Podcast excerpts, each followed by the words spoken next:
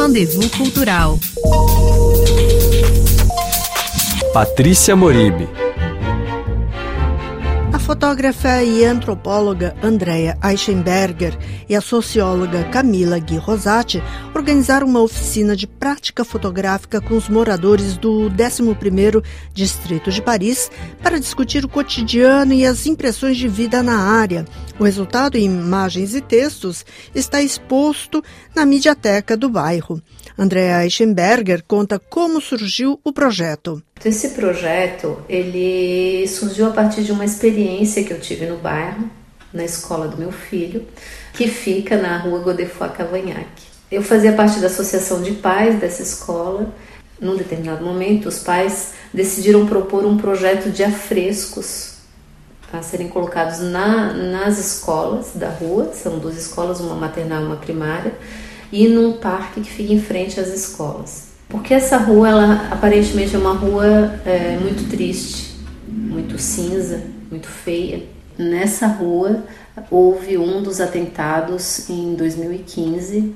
Eu achei que seria interessante começar, a partir da fotografia, pensar um pouco como essa grande história, né, essa história oficial, ela atravessa a vida cotidiana das pessoas e como as pessoas lidam com isso. Né? Então, assim, a partir do momento que eu começo a olhar para essa rua, né, pensando nesse, nesse cruzamento da história oficial com as, com as pequenas histórias de vida, é, eu vou olhar para a vida nesse lugar e aí vou me interessar pela questão da especulação imobiliária, por exemplo, que faz com que muitas famílias tenham que deixar o bairro, que faz inclusive com que escolas corram o risco de ter classes fechadas porque já não tem mais criança para completar o número de mínimo de alunos nas classes. André Eichenberger fala sobre o texto do escritor francês Georges Perec que inspirou o projeto.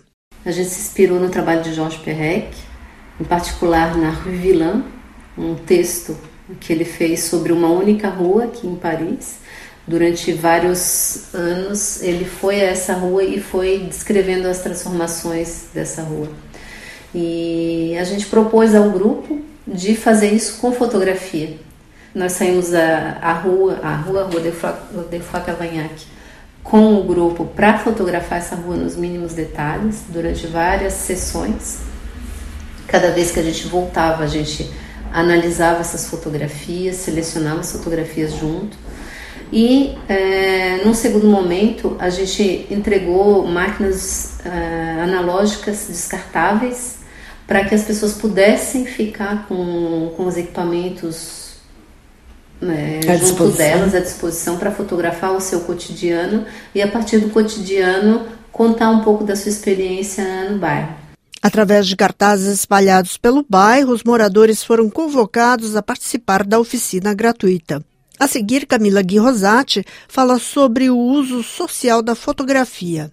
A máquina fotográfica em campo, né, quando a gente sai para a rua com um aparelho, é muito interessante ver a reação das pessoas em torno, a própria relação do grupo se formando, né, pouco a pouco as pessoas vão se apropriando desse objeto, máquina fotográfica, e vão se abrindo a fotografar é, detalhes que eles não tinham é, aprendidos nas primeiras saídas.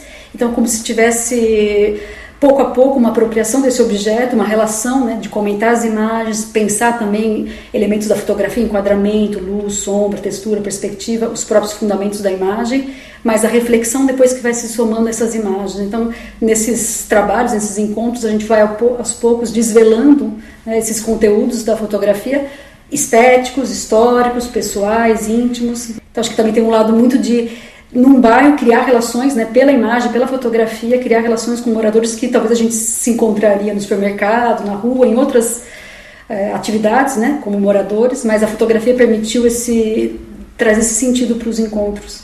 E o PREC fala disso, né, da, do banal, do ordinário, do cotidiano. Então a fotografia permitiu, né, apreender isso e a gente se colocar em relação a eles e discutir com eles, e eles reportarem também a visão deles, as histórias deles, os trajetos deles. O resultado da experiência fica em exibição até 18 de março de 2023 na Mediateca Violette-le-Duc, no 11º Distrito de Paris.